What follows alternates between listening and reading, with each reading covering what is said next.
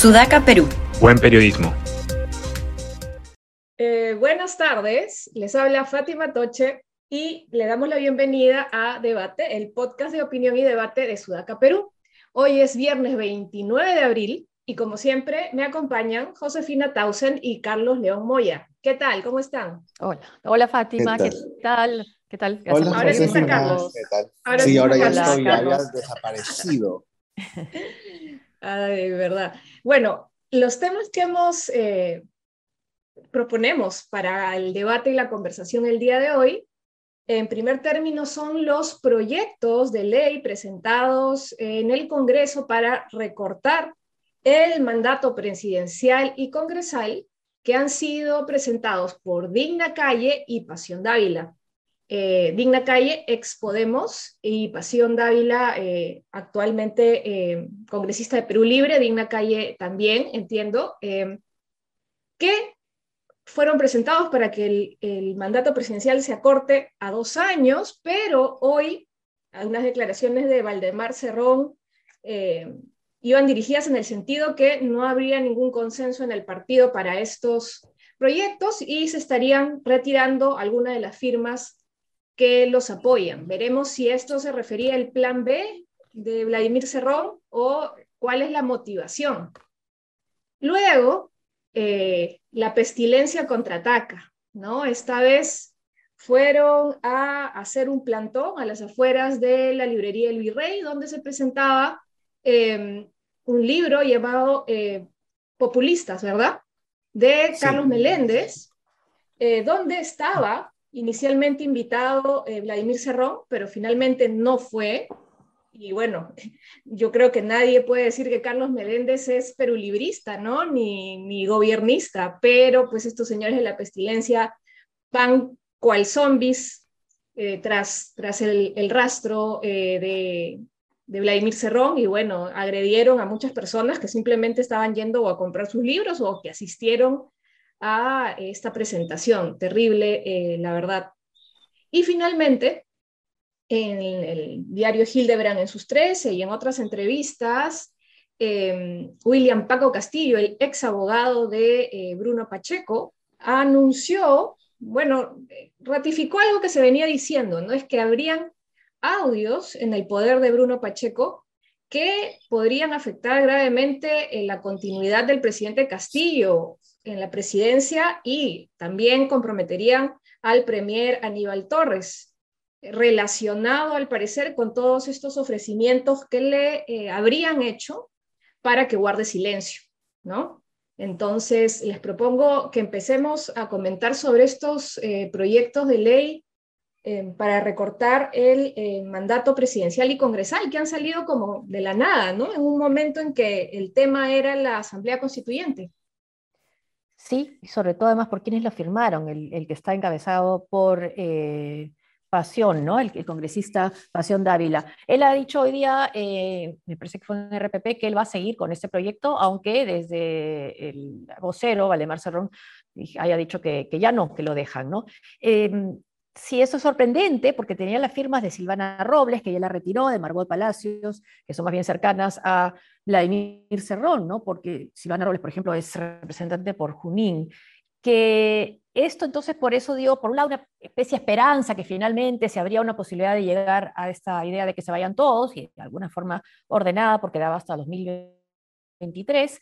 Pero bueno, vamos a ver qué camino sigue. Lo que sí veo es que al momento de estar pensando o creyendo que este podía ser un plan B de Vladimir Cerrón, este plan B que anunció, que dijo que no amenazó, pero prácticamente advirtió en esta entrevista con Ghibellini, es nuevamente retoma el protagonismo Vladimir Cerrón. Lo ha tenido durante la última semana desde que apareció nuevamente el proyecto de la, nueva constitución y ahora eh, atribuyéndole con la declaración del plan B, después atribuyéndole este, con este proyecto de ley como parte de su plan B y anoche, anoche lo que hace, es más por méritos de, de, la, de, la, oposición extrema que tiene esta figuración, no dejarle entrar, no dejarlo entrar a esta presentación de un libro, al parecer ha estado no muy lejos, porque hay esta foto en su cuenta, ¿no? Donde dice, podrán impedir la entrada de un hombre, pero no podrán impedir la entrada de sus ideas, ¿no? Entonces, eh, nuevamente ahí tiene un lugar protagónico, que también había tenido la discusión sobre si podía entrar o no a una un conversatorio sobre la Asamblea Constituyente en el Congreso. Entonces queda como lo que probablemente él quiera crear, ¿no? Como marginado, como victimizado, como el outsider, que obviamente no lo es, ¿no? Pero le están eh, dando eh, motivos, ¿no? Y le están dando razón a su discurso que del lado de la de la derecha, ¿no? que es intolerante, la derecha, ¿no? y que no lo dejan ni siquiera expresar sus ideas. Pero además que lo hacen quedar como un gran estratega y un gran líder que merece ¿no? Eh, el bloqueo a una librería porque es tan peligroso. Entonces, y es como, déjalo, pues, que hable 15 minutos, se, toro con, se toro con el agua, se come un sanduchito y se va. Eh, en verdad, el, el espectáculo de la Inés Serrán presentando un libro es efectivamente un espectáculo. No, yo no espero, bueno, y en realidad es seguramente por eso que fue invitado a la presentación de un libro, porque no, no espera 15 minutos de una locación de la, de Inés alguna idea brillante, ¿no? alguna, este, alguna mirada novedosa sobre las cosas, sino pues, el espectáculo Cerrón al lado de Letona a ver si se araña. Eh, pero además, cuando él habla en la entrevista sobre el plan B, ¿no? Este, él lo, ubica dentro, sí, pues hay un plan B. Nosotros siempre pensamos de manera muy estratégica, dentro de la gran estrategia que tenemos en las cosas. ¿Qué estrategia tiene, pues, ¿no? Alguien que, digamos, tiene que arrear a su bancada para que retiren las firmas cada dos días, cuyo principal vocero es su hermano, y además tiene que corregirse nuevamente y que incluso su hermano, gran estratega, tuvo que corregirse hace pocos meses cuando dijo que iba a ser premier cuando en realidad no lo era. Entonces, no es una gran, no es un gran, este, no es un gran estratega. Perú Libre no es en ese lado, no sé, la verma de los nazis invadiendo Francia. Es un partido que se equivoca más o menos tres a cuatro veces por día. Pero no, este, ese tipo de actitudes hacen que se roncen valentones y digan, ¿no? Esa es la gran estrategia y hay un sector de la política peruana que realmente lo toma como tal. Dicen, no, puede ser, este es el plan B. Patricia Chirino ya está mandando un sicario. Es como Patricia, tranquila todavía. No que tiene plan B, CD. Sí, es, Yo tengo plan B, CD, plan D de delincuencia, plan S, sicariato. Patricia Chirino, tranquila, ¿no? Déjalo todavía vivo a Cerrón. Este, a mí lo que me sorprende ya no solamente es la vanidad de Cerrón, que es una persona vanidosa al extremo, sino también como esa vanidad de Cerrón es, es recibida eh, con, con, un extremo temor por parte, y termina inflando. ¿no? Y, eh, lo, claro, magnificada, ¿no? El gran estratega que tiene ya este plan B, ya lo tiene listo. ya lo tiene listo, ¿no? Y, se, y feliz, sí, Qué gran estratega alguien que no, no, lo comentamos el día de ayer, cree que la ideología de género, entre comillas, ha sido creada por las empresas que venden productos cosméticos porque no tienen suficientes clientas entre las mujeres y necesitan a los hombres. esas ideas, este, ¿no? Progresistas, esas ideas desde un gran estratega, ¿no? Imagínense, por favor.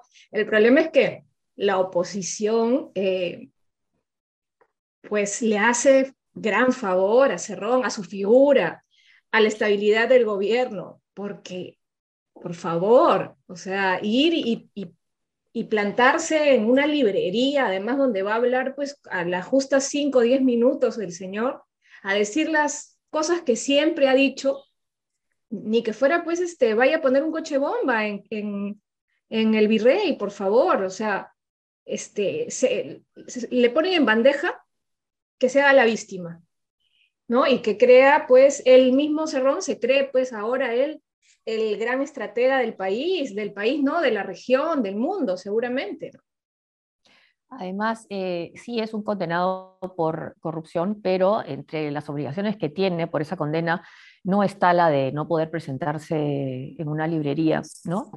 En la presentación de un libro, ¿no? Entonces ahí no estaría violando la ley. Y habría que escucharlo. Finalmente es el, presidente de un partido político que está en el poder y si eso en realidad no suena correcto es porque es que la ley debería cambiar, no, no permitir algo así. Pero eh, sí, lo curioso es que se trataba de la presentación de un libro que estaba Cerrón sí, pero que estaba Úrsula Letona, ¿no? Fujimorista. Después, eso también es un dato que quisiera confirmar, que al parecer iba a ser Rosángela Barbarán. Que sería curioso, ¿qué duda queda? ¿Cómo, era, ¿Cómo habría sido la reacción de la resistencia si hubiera estado ella, ¿no? Para que incluso eh, Úrsula Letona le diga a César Combina y lo aclare, ¿no? Eso está mal, ¿no? Entonces, eh, sí, ahí ya va viendo algunas eh, actitudes de eh, gente que quizás inicialmente no condenaba la resistencia y que, es difícil, cuesta llamarlo ese nombre, ¿no? Porque finalmente la resistencia fue la resistencia en Francia a, la ocupación nazi, ¿no? Bueno, tiene otro nombre la resistencia también, ¿no? Pero... además, además es un libro de, Carlos Meléndez, ¿no? Que este, no fue, que alguien dudaba que Carlos Meléndez decía que están apoyando a Carlos Meléndez o están en contra de un panelista. claro, claro. Sí, ¿no? Pero no tiene sentido, no tiene ¡Bravo Meléndez! ¡Abajo Cerrón! ¡Viva Meléndez! ¡Abajo Cerrón! y, combina, combina afuera, letona adentro, ¿no? Sí, no, es verdad, sí, es, debe ser de las cosas que ha hecho de referencia la más extraña la de ayer por los panelistas, ¿no? Porque estaba Letona y Meléndez, igual es eso, yo no entiendo. ¿no? Tony Meléndez, sí, y combina con un parlante afuera, sí, como parte de la resistencia. Sí, pero, no, pero es, que estos señores de la resistencia son un tiro al aire y eso es muy peligroso porque apuntan a, a donde sea, ¿no? Este, no se responden seguro a mandatos en sus grupos de WhatsApp y le dicen vayan, ni siquiera les explicarán bien cuál es la situación, me imagino, ¿no?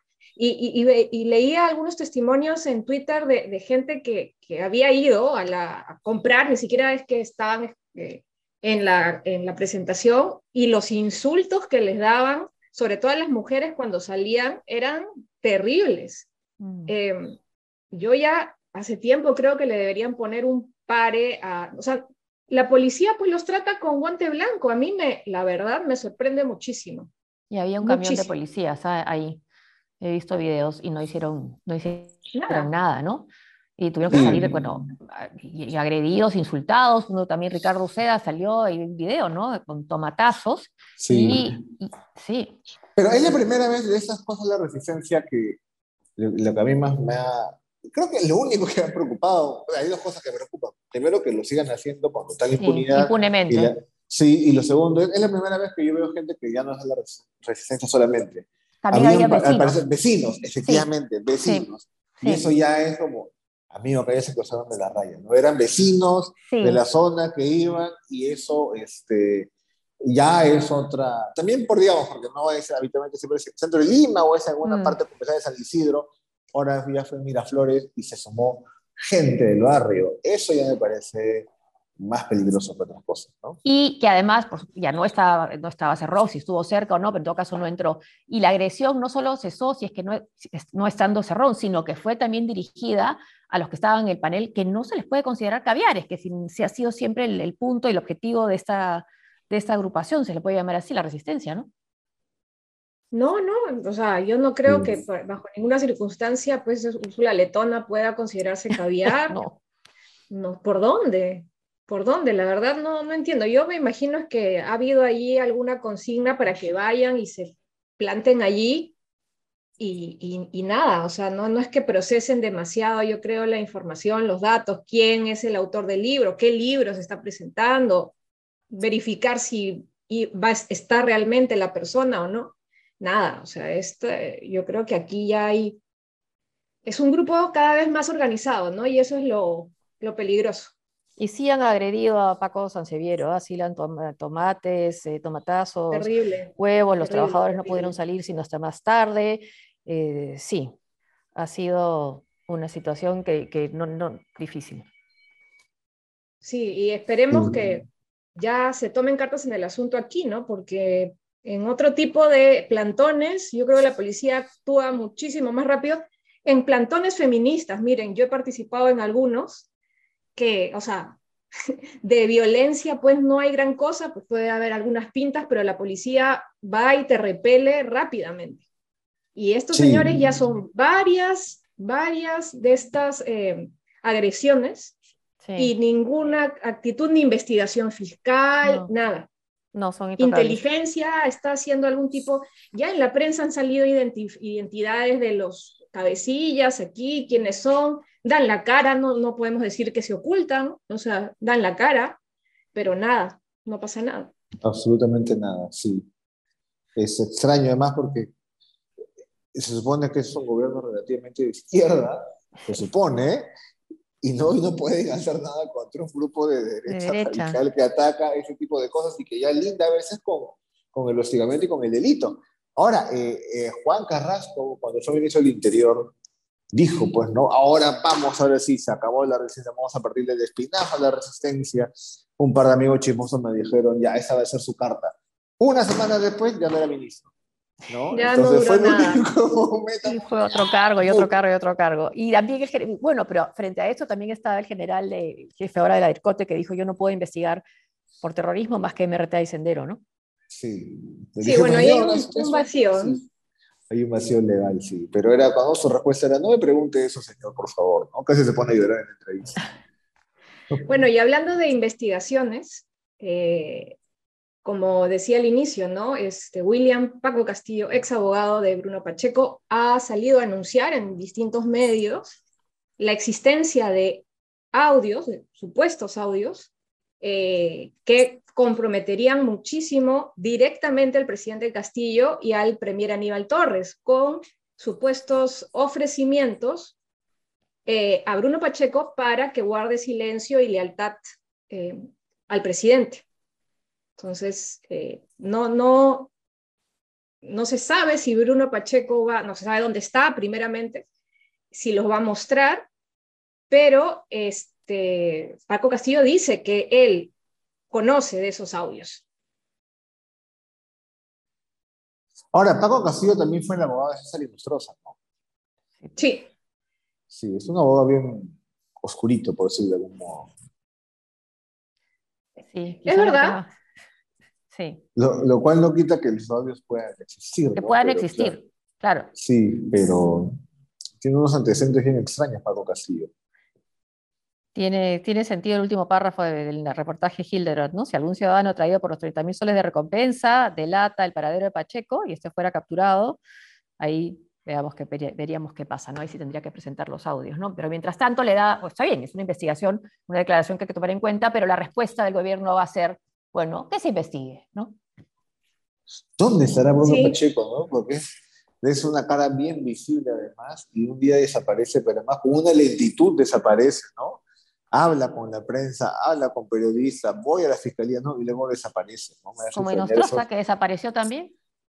Sí, pero yo siento que esa fue como, como, una desaparición en cámara. Pero esa de Nostroza creo que tenía como hasta algo cinematográfico, ¿no? Se va, y hay alguien que, que, lo deja pasar, ¿no? Y seguramente habrá hecho lo mismo, ¿no? Ya estará quizás, no sé, en Santa Marta, Colombia, tomando el sol.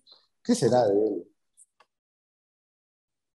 Sí, este, yo aquí lo veo complicada la salida porque ya con, con, con todas estas eh, menciones al, al, al, audio y el tenor que tendrían, pues indicarían que cualquier salida del país de eh, Bruno Pacheco, pues sería presuntamente con la ayuda de eh, algún agente o persona vinculada al gobierno, porque eso es lo que indica, y que habría recibido, que él conoce que recibió llamadas, Bruno Pacheco, que hicieron que cambie su posición y que deje de lado la estrategia legal que tenían inicialmente. Mm bueno, eso sí podría ser ahí un quiebre, ¿no? Pero mientras, ayer lo que parecía que era ya un, una respuesta política, curiosamente partiendo del propio Perú Libre, que era esta idea que se vayan todos, finalmente ponerlo en, una, en un proyecto de ley, ahora vamos a ver si tiene o no futuro, ¿no? Porque creo que ahí sí se habría una posibilidad, ¿no? De contestarle al proyecto de la Asamblea Constituyente, este proyecto de decir, rato, primero nos vamos todos. Y al final terminó en que se vayan todos los firmantes, ¿no? Porque se fueron todos los que habían firmado y, se, quedó, se quedó pasión. Pasión solo apasionado con su, solo ah, apasionado pasión con su proyecto. Y, Digna Calle se quedó también, no se fue, ¿no? Digna Calle, eh, no, no, porque yo sepa, no ha retirado su proyecto, ¿no? Sí. Es un, es un nombre muy, muy sonoro, ¿no? Digna Calle. Sí, sí, sí. Sí, izquierdosón, en todo caso. Tanto que, que hablamos de la reacción de la calle y de la dignidad. Sí, Digna calle y pasión. Sí, en verdad, al, menos, al, menos, al menos los que promovieron el proyecto tenían así nombres este, de epopeya, ¿no? Pero al final se, han quedado, se han quedado ellos dos. Pasión por una calle digna, sí. Sí, se han quedado así en soledad y tristeza. Y a, y a partir de estos, a partir de estos proyectos, por primera vez escuché a la presidenta del Congreso, María del Carmen Alba, decir, si la solución es que nos vayamos todos, nos vamos todos. Ella que siempre este, tuvo la posición de que el Congreso era inamovible, ¿no? Porque era pues eh, lo más importante de este mundo, ahora ha dicho que sí es una posibilidad que se vayan todos. Cuando ya el proyecto se muere, ¿no? Ahí sí es este. Claro. Ese siempre es la El proyecto ya murió, vámonos, yo no tengo ningún problema, el proyecto ya se ha muerto. ¿no? Es ahí cuando uno sale envalentonado. Vamos a ver si lo rescatan y le dan así nueva vida. Vamos a ver. Y mañana, bueno, mañana, no, el lunes. Mañana es sábado. El lunes, lunes, ¿verdad? El fin de semana pues veremos qué novedades hay y qué nos depara el día lunes, que cada día aquí en este país es una sorpresa. De aburrimiento no nos podemos quejar, nunca, eso sí. Em, y bueno, nos despedimos, les agradecemos a todos por eh, seguir el podcast y los esperamos el día lunes nuevamente con otro episodio. No se olviden de seguir a Sudaca Perú en todas sus redes sociales, Facebook, Twitter, Instagram, Spotify, SoundCloud y YouTube. Em, y seguirnos con atención. Hasta el día lunes. Chao. Gracias. Chao. Chao. entonces. Chao. Hasta el lunes.